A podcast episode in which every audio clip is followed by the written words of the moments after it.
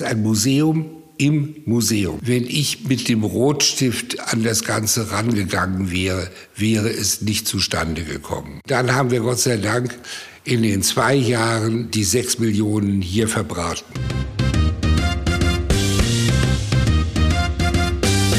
Du hörst den Gutshausport. Geschichten aus denkmalgeschützten Gebäuden in Deutschland. Menschen und ihre Häuser. Zwischen Ideal und Wirklichkeit. Eine Podcast-Serie von Ralf und Tobias.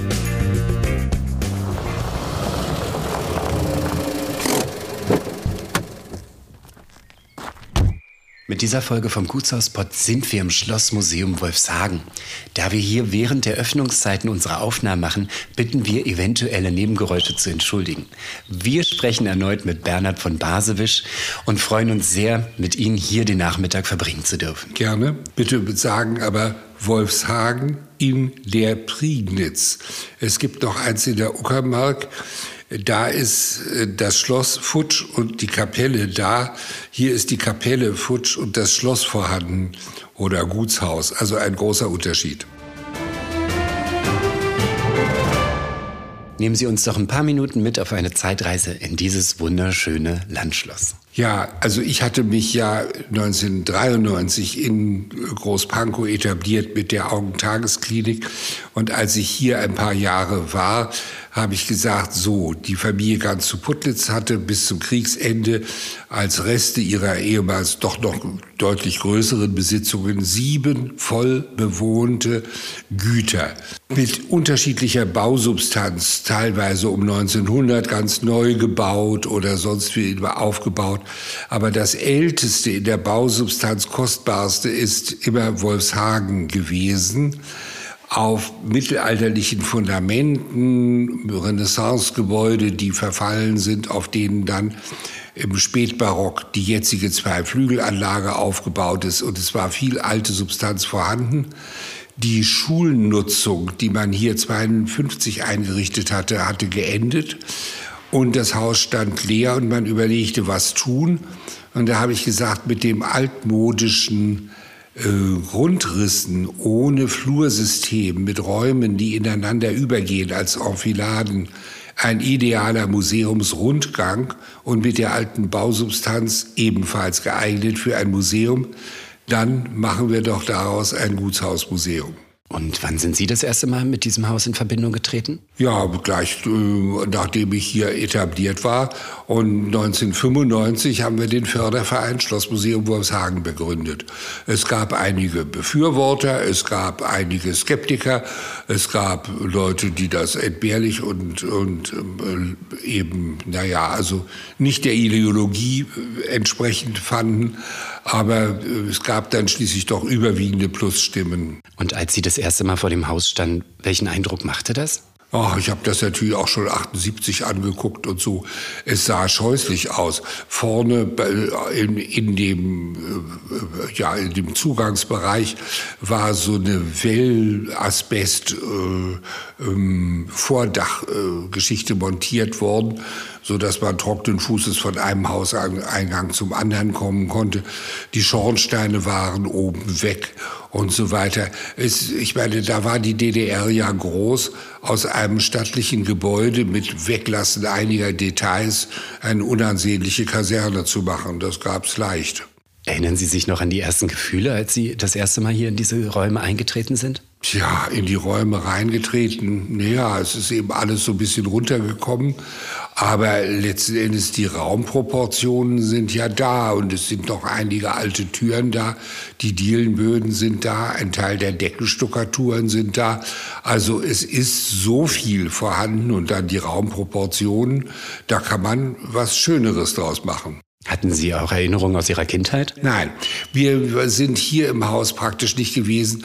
Äh, der letzte Gutsherr und, und die, die, die Gutsfrau, also Ilse, geborene von Malzahn, die äh, ja, hatten für Kinder nicht so viel übrig. Da spielten eigentlich die Pferde eine größere Rolle. Sie hatten Kinder. Die Kinder haben uns, zwei von denen haben uns auch noch sehr geholfen, als wir hier eingerichtet haben, äh, zu sagen, da war das und da war jenes und so weiter. Aber äh, die Kinder hier im Haus, die waren doch 10 bis 15 Jahre älter als wir. Das gab nicht so eine Querverbindung. Aber wie kam es dann zu der Entscheidung, das Haus zu erwerben? Nein, ich habe das nicht erworben. Äh, das gehört der Gemeinde. Das, das Haus gehört der Gemeinde. Die Gemeinde hat die Rekonstruktion äh, finanziert, finanziert bekommen und hat die Anträge und die Bearbeitungen gemacht etc. und äh, überlässt das Haus dem Förderverein zum Betrieb eines Museums. Also wir sind rein, ja, man hat überlegt, was kann man machen. Und ich habe von vornherein gewusst, wenn das hier Museum wird, kann ich meine Porzellansammlung aus Weiden in der Oberpfalz abziehen, wo sie im internationalen Keramikmuseum ausgestellt ist. Und dann habe ich in einer Etage von einem Ende bis zum anderen eine komplette überregional bedeutende Sammlung 1000 Stück unter Glasur blau gemaltes Porzellan aus circa 50 Manufakturen und vier Jahrhunderten. Das ist eine komplette Museumssammlung. Und die kann ich, Bayern hat genug Kunst, die kann ich in Bayern abziehen und kann sie hier in die erste Etage tun. Und wie wir es dann in den unteren Räumen machen, wo wir mehr den Gutshauscharakter betonen wollen, das hat sich dann so peu à peu entwickelt. Und äh, da sage ich eben immer, ja, wenn man anfängt, helfen einem die Götter. Ich habe gedacht, wie kriegt man diese typischen Adelsporträts hin, 18. Jahrhundert, so bisschen steif, bisschen preußisch, bisschen provinziell. Ähm, wie kriegt man von den Bildern welche hin? Wir haben in einer Kirche einen Bildnis eines Herrn von Warnstedt gefunden und hatten das schon mal und hatten noch eine Leihgabe aus Mecklenburg und so. Und dann kam die Familie von Platen und hatte sechs Bilder, die sie nicht hängen konnten. Und dann kam, als wir angefangen haben, die Familie von Winterfeld und hatte eine ganze Galerie eines Gutshauses. Äh, Neuhof, um die hierher zu geben, denn die konnten die auch nicht hinhängen. Und dann kam die Familie von Saldern und hatte noch vier Kisten voller Ahnenbilder Kopien, die in den 20er und 30er Jahren angefertigt waren, so dass wir hier jetzt mehr solche Porträts haben, als eigentlich Gutshaus typisch wäre. Alle Bilder in sich sind Gutshaus typisch, aber an sich hätte man vielleicht da 10 oder 20, aber nicht gar so viele, wie wir jetzt hier überall haben. Aber die waren mir unheimlich wichtig und wie gesagt, wenn man anfängt, helfen einem die Götter. Ist denn automatisch der Förderverein dafür verantwortlich gewesen, das Haus zu sanieren? Nein, nicht der Verein nicht, sondern die Gemeinde. Ähm, wir, haben vom Verein aus versucht, Geld zu kriegen. Wir haben das Kultusministerium gefragt. Die haben gesagt, nö, also Geld haben sie nicht. Wir könnten aber mal im Landwirtschaftsministerium fragen. Dann haben wir auch dahin einen Antrag geschickt. Und dann äh, kam Jahre später kamen die Damen vom Land, äh, vom Amt für ländliche Entwicklung und Flurneuordnung und sagten, ja, wir lesen ja auch die Zeitung. Wir sehen, dass bei euch was passiert. Ihr macht Konzerte, provisorische Ausstellungen. Wir hatten zwei Räume schon als provisorisches Museum geöffnet und haben die am Wochenende offen gehalten und haben so ein Potpourri von Dingen gezeigt, die man zeigen könnte. Und äh, das haben die alles mitgekriegt. Und die haben gesagt, wir haben einen Fördertopf Belebung im ländlichen Raum. Haben wir gesagt, jawohl, das sind wir. Wir beleben den ländlichen Raum. Dann äh, sind wir diejenigen, die den Antrag dann richtig stellen können. Und das hat die Gemeinde gemacht. Und da war auch ein Eigen Kapitalanteil dabei. Den hat die Gemeinde über Vergabe ABM dargestellt. Und dann gab es die, einen denkmalgerecht sanierenden Architekten Dünkel, Ostberlin, der hervorragend äh, mit solchen Sachen Bescheid wusste. Und der hat also errechnet, wir brauchen sechs Millionen D-Mark. Und dann hätten wir bei dem Antrag also zwei Millionen kriegen können und dann nach einer Bauperiode nochmal zwei Millionen und dann nochmal. Und dann haben wir gesagt, warum warten wir und auf was warten wir?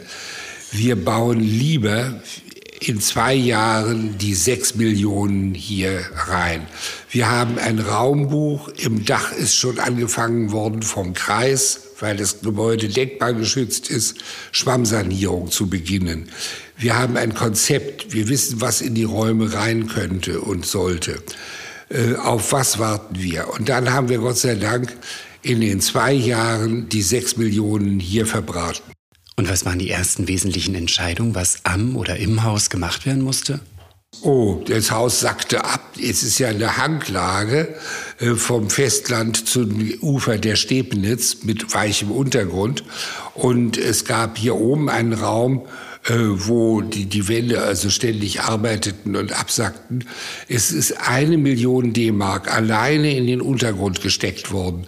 Es ist runtergebohrt worden, armiert und mit Beton ausgegossen und die Teile untereinander verbunden und auf denen ruht das Haus jetzt.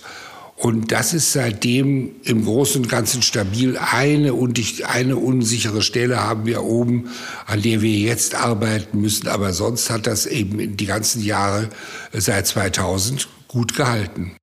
Wir hören hier ziemliche bauliche Herausforderungen raus, aber bestimmt gab es noch weitere Herausforderungen. Wie sieht's denn aus mit der Antragstellung? Ja, Gott sei Dank hat das die Gemeinde übernommen. Ich meine, wir haben da noch ein bisschen ähm, Denkmalschutz, also Deutsche Stiftung Denkmalschutz gebeten. Zum Beispiel hier in diesem Raum, das ist eine Lehmdecke mit einer Trombleu-Malerei. Also diese ganzen Leisten sind ja nur vorgetäuscht. Ähm, das ist so von einer Dekorationsphase von ungefähr 1860 erfolgt. Und äh, das hat uns zum Beispiel die Deutsche Stiftung Denkmalschutz finanziert.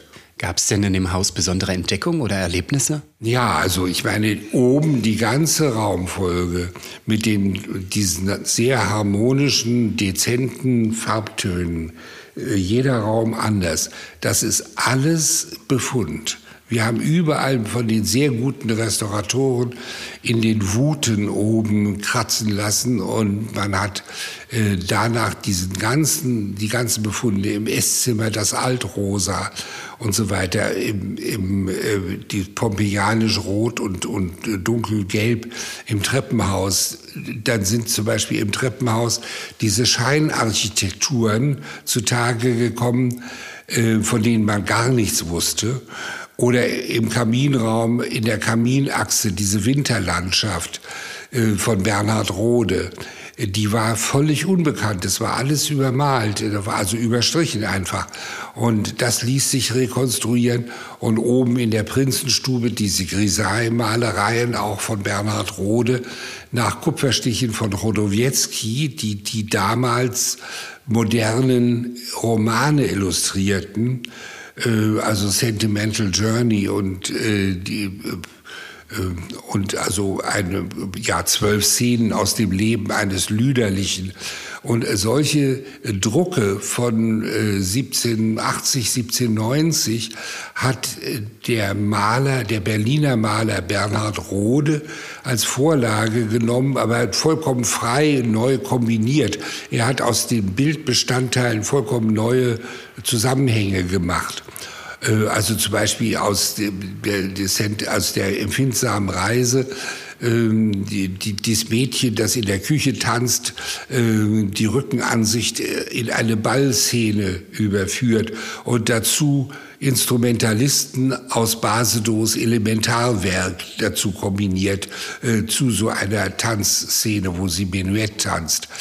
Und das waren alles Überraschungen. Also ich habe immer, wenn die Restauratoren was freigelegt hatten, abends im Oeuvre-Katalog von Rodowiecki nachgeguckt, was ist denn das für eine Szene, was ist denn das? Und äh, habe dann die Szenen deuten können und die Figuren zuordnen können. Wenn Sie zurückschauen, gibt es denn Dinge, die Sie immer wieder so tun würden oder die Sie vielleicht gar nicht mehr tun würden?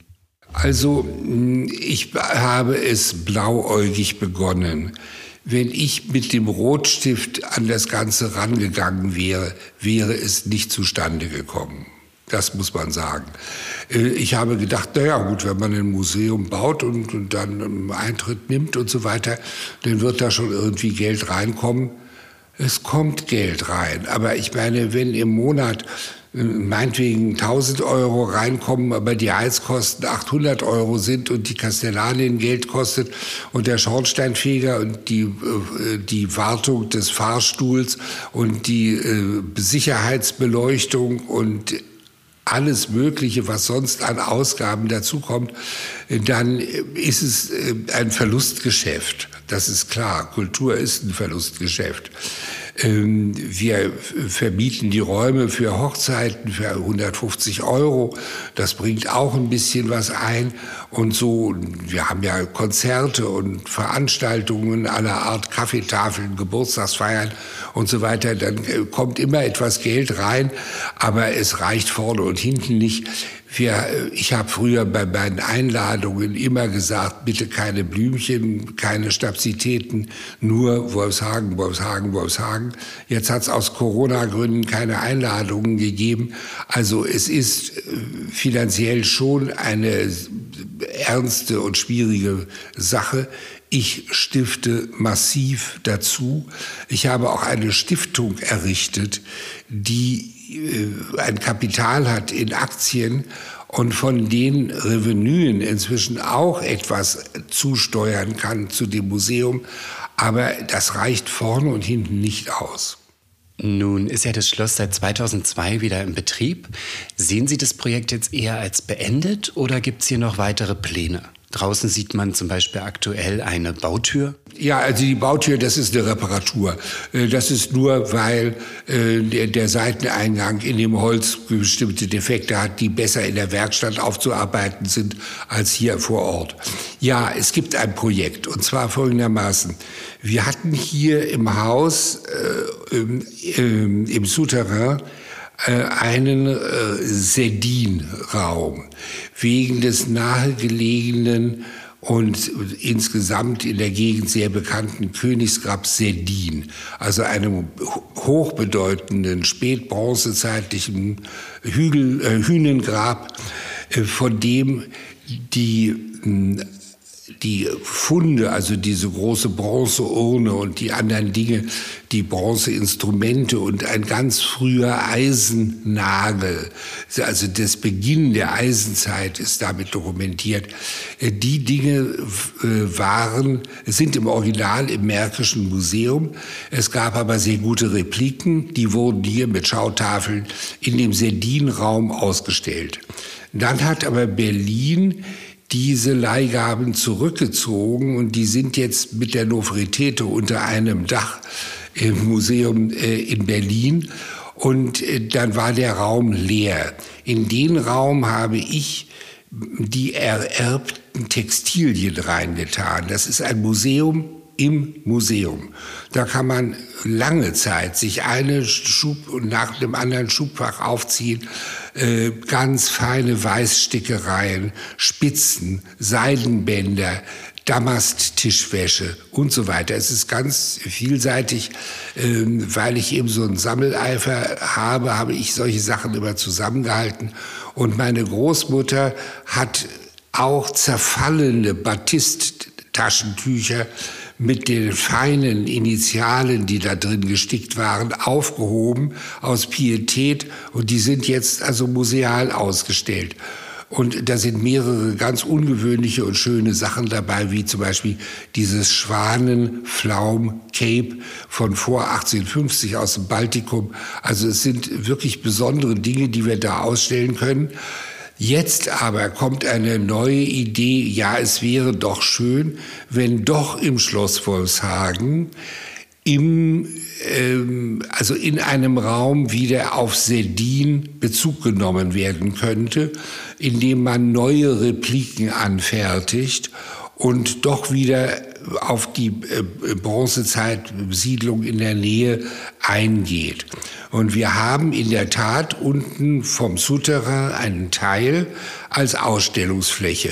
Wir haben da drin die Gutshausküche, wir haben diese, wie gesagt, diese Textilsammlung, ein Dienstmädchenzimmer, ein DDR-Klassenzimmer, aber wir haben noch leere Räume unter dem Seitenflügel, da sind uralte Gewölbe. Die Wände sind also von der Burgzeit aus dem Mittelalter massiv und riesig dick. Und da drin würde man mit einem neuen Bauvorhaben äh, einen Sardinraum sehr passend unterbringen können. Und daran wird im Moment gewerkelt. In unserem Vorgespräch haben Sie ja auch noch gesagt, dass es ein belebtes Gutshaus ist. Ja, belebtes Museum. Äh, wir, ich meine, natürlich, man geht rum, ähm, man hat einige Sachen hinter Glaswände gestellt, wo so Kiekerlitzchen auf den Tischen rumstehen ähm, oder oben in der Porzellansammlung, wo die Porzellane sonst in Vitrinen sind, ist eine gedeckte Tafel, Zwiebelmuster 18. Jahrhundert, hinter einer Glaswand. Aber sonst geht man rum und kann hier unten die Räume benutzen.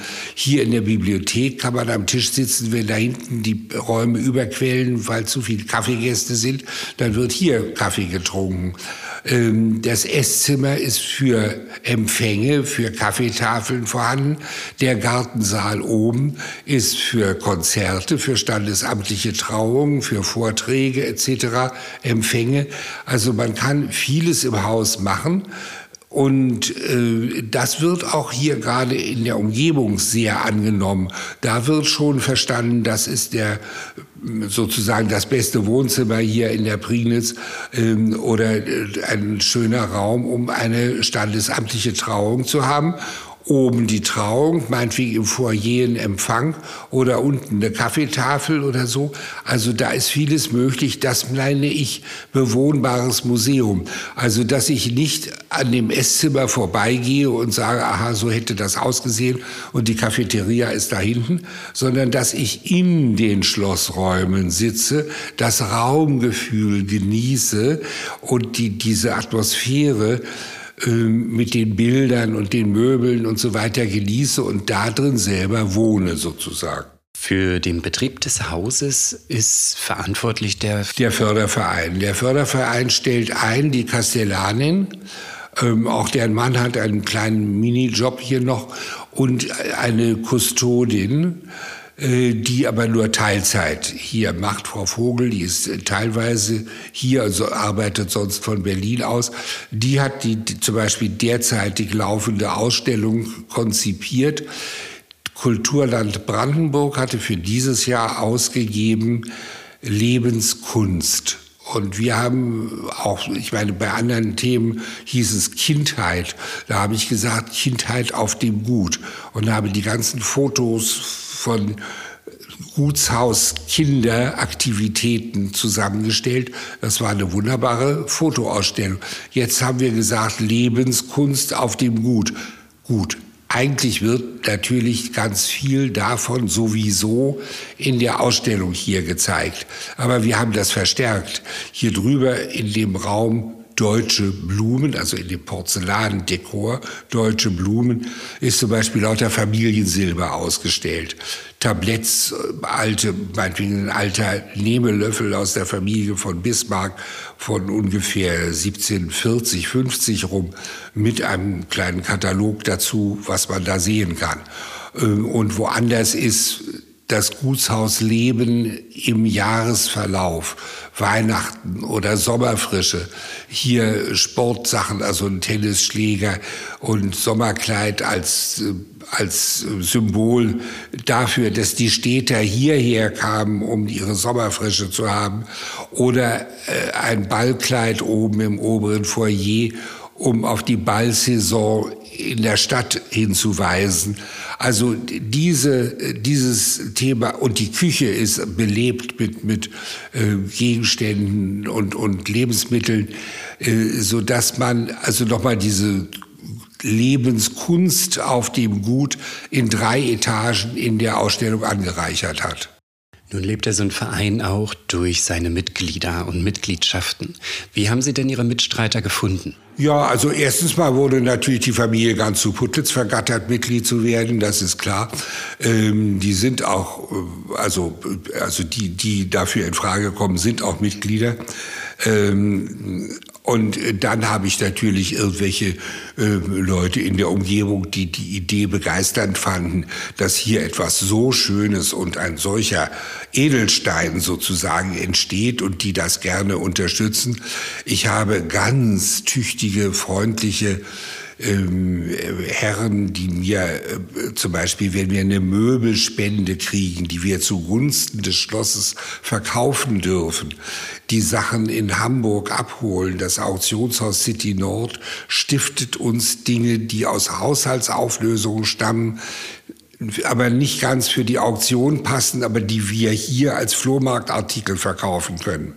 Wir haben im Moment eine ganze Wagenladung von Biedermeier Möbeln und Zinnobjekten und äh, Porzellan und Glas und äh, ja noch spätere Stühle und so weiter ähm, im, im, im, englischen Bücherschrank und so weiter. Alles Objekte, die wir äh, zugunsten des Schlosses äh, weggeben dürfen und eine Spende dafür kriegen.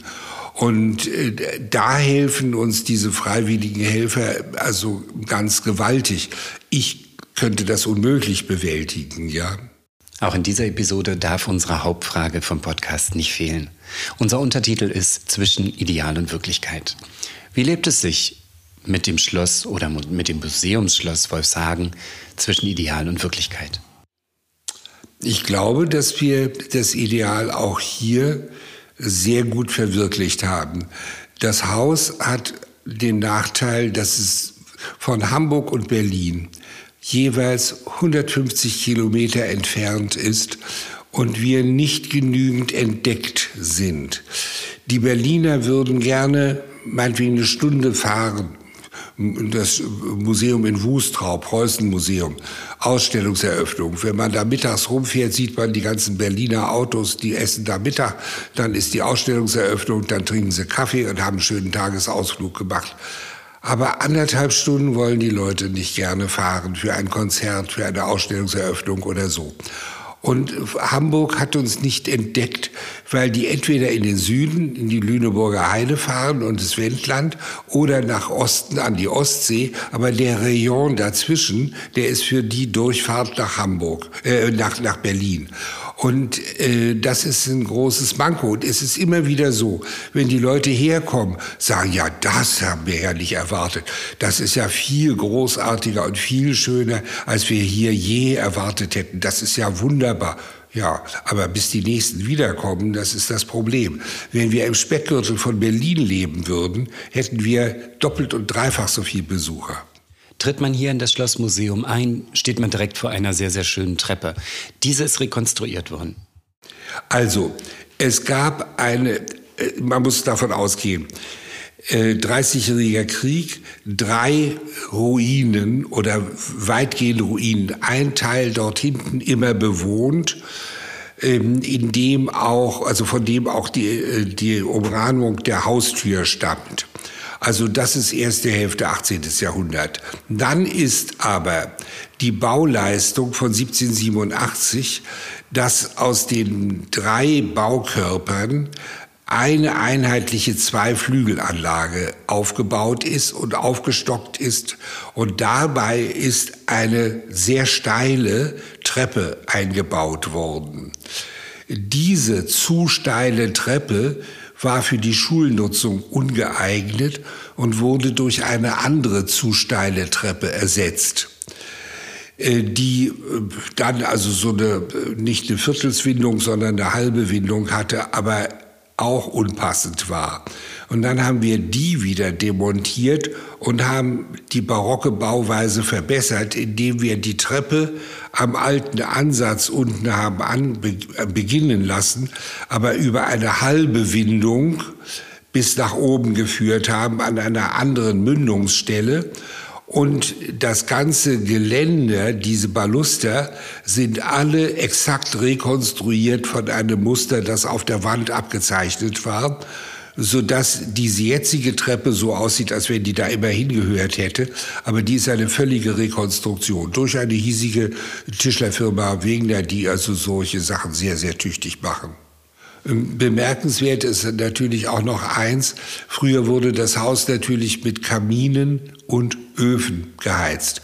Wir haben ein oder anderen Kamin, ein oder anderen Ofen, äh, aber nur sozusagen for show. In Wirklichkeit ist, um diese Rippenheizkörper moderner Art zu vermeiden, sind äh, Heizschlangen in den Wänden drin. Also Kupferrohre sind während des Baus in die Wände reingelegt worden, ganz heiß aufgeheizt und dann Mörtel drüber und dann, wenn die sich dann wieder zusammenziehen, sitzen sie in ihrem Bett. Man kann sie nicht äh, im kalten Zustand einmörteln und dann aufheizen, äh, dann würde es platzen. Und auf die Weise sind also die ganzen Auswände, die haben alle diese äh, Heizschlangen drin, sodass man keine Heizkörper sieht. Was gibt es zum Park zu berichten? Zu dem Park, also der Park war einst sehr großartig, den hatte Lenné angelegt ob er du selbst hier war oder nicht. Also hat ja manchmal aus einem gegebenen Terrain äh, einen Entwurf gemacht und, und zugeschickt. Aber jedenfalls war der Park sehr großartig. Der ging hier an der Straße lang bis zu der, äh, bis zu der T-Kreuzung dort. So ein Dreieck und dann hier im Norden begrenzt von der Stebnitz und noch auf dem anderen Stebnitzufer weiter, da wo die Blutbuche steht und so weiter. Das ist alles der alte Gutspark, der auch einen Wildpark hatte mit Dammwild und Drehen im 19. Jahrhundert und so. Und dann ist allerdings eben äh, nach der Wende ist doch viel mit dem Park passiert. Also es sind viele Bäume gefällt worden. Hier der Blick nach Süden von der Haustür aus fällt zuerst auf eine alte Platt, also auf eine Platane, die sozusagen äh, das Flaggschiff für eine äh, rayonartige Gartenplanung war. Dahinter folgte eine Baumgruppe und Durchblicke in die Landschaft rechts und links davon. Die Platane ist 45 abgehackt und verheizt worden. Wir haben im Jahr 2000 wieder eine Platane an die Stelle gepflanzt, die inzwischen schon auch ganz stattlich ist. Und wir haben auch von dem Baumbestand allerlei. Aber an der Straße sind zwei, äh, äh also Wohnblöcke, in Plattenbauweise hingesetzt worden.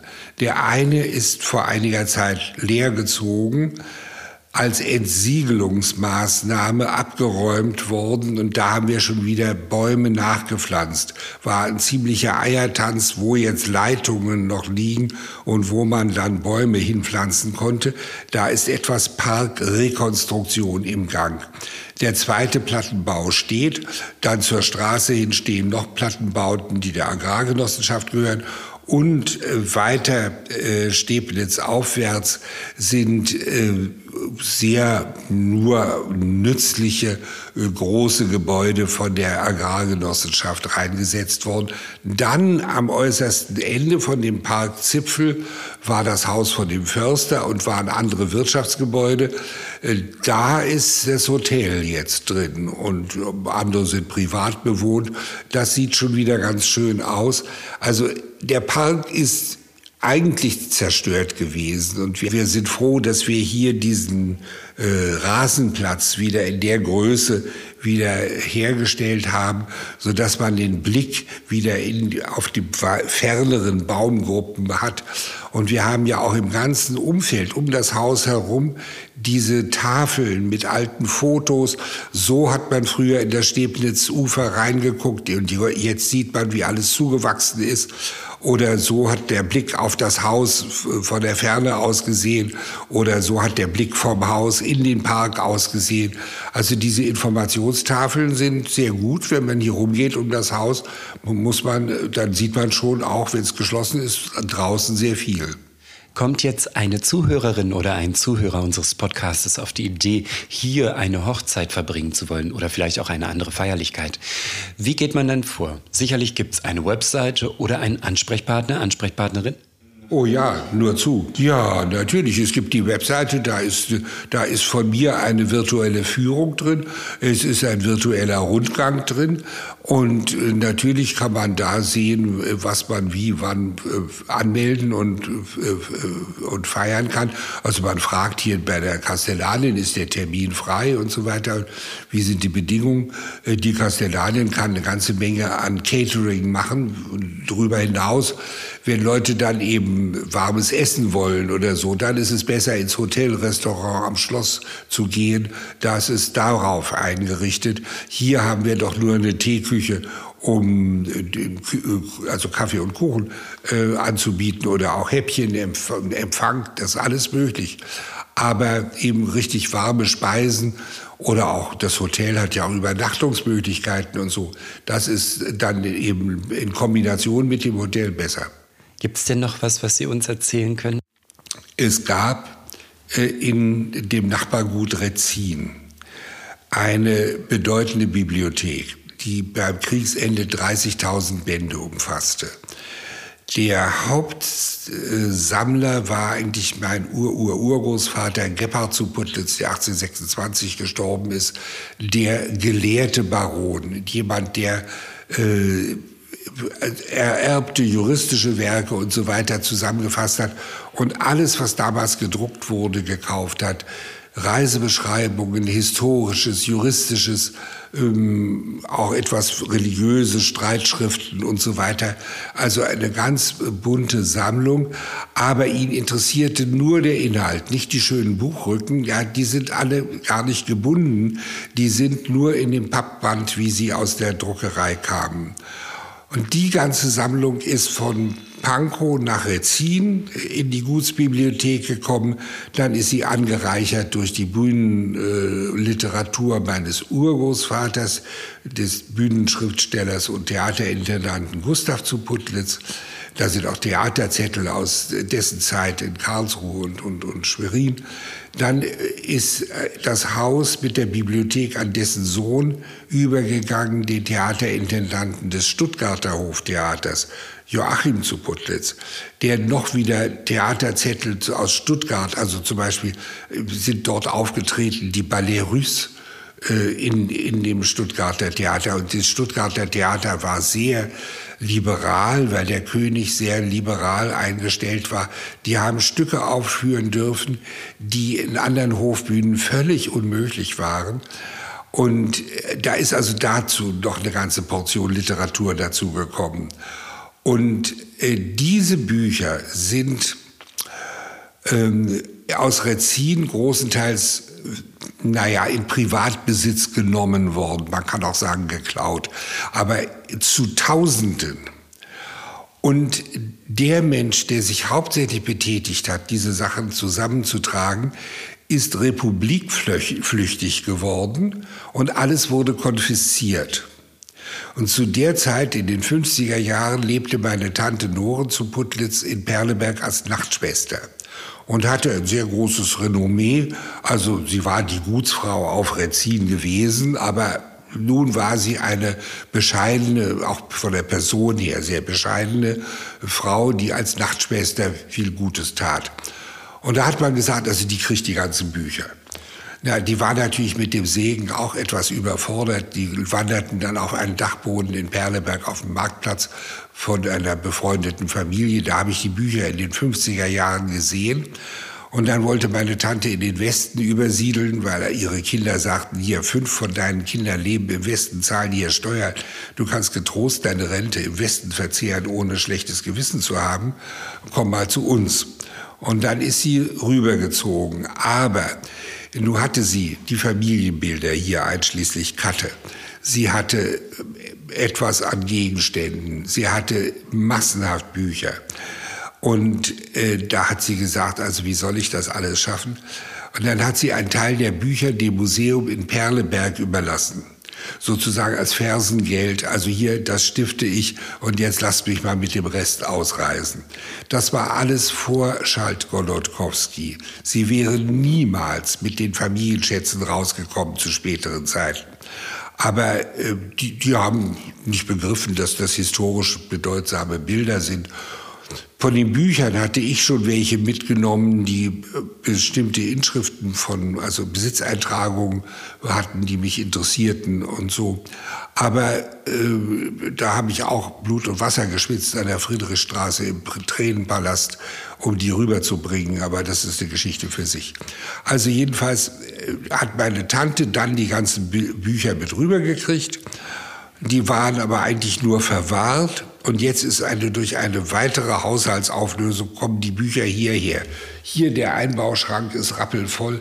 Wir haben in anderen Schränken jetzt Tausende von diesen Büchern hier ins Haus genommen, gerade vor Wochen erst.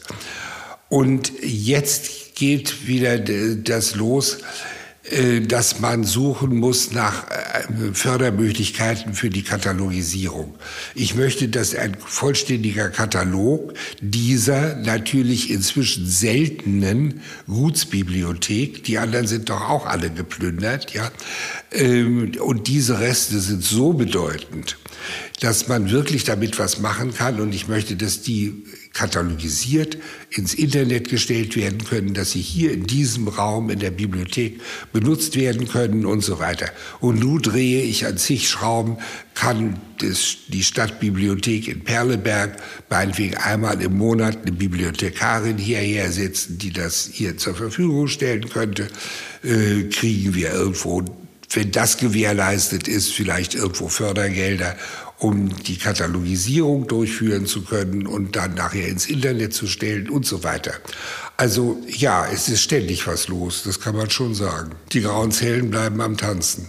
Das war Bernhard von Basewisch im Schlossmuseum Wolfshagen in der Prignitz. Vielen lieben Dank, Bernhard. Alles, alles Gute und vielen Dank, dass wir den Nachmittag hier mit Ihnen und Ihren spannenden Geschichten verbringen durften. Wir kommen gern wieder. Wir können es gebrauchen. Dankeschön.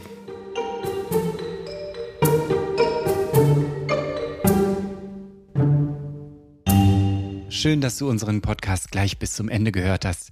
Wenn dir dieser Podcast gefallen hat, hinterlass uns gerne eine 5-Sterne-Bewertung in deiner Podcast-App. Und wenn du mehr von diesem Gutshauspod hören möchtest, dann abonniere gleich hier unseren Podcast und unseren YouTube-Kanal. Wir freuen uns auf dich. Bis bald.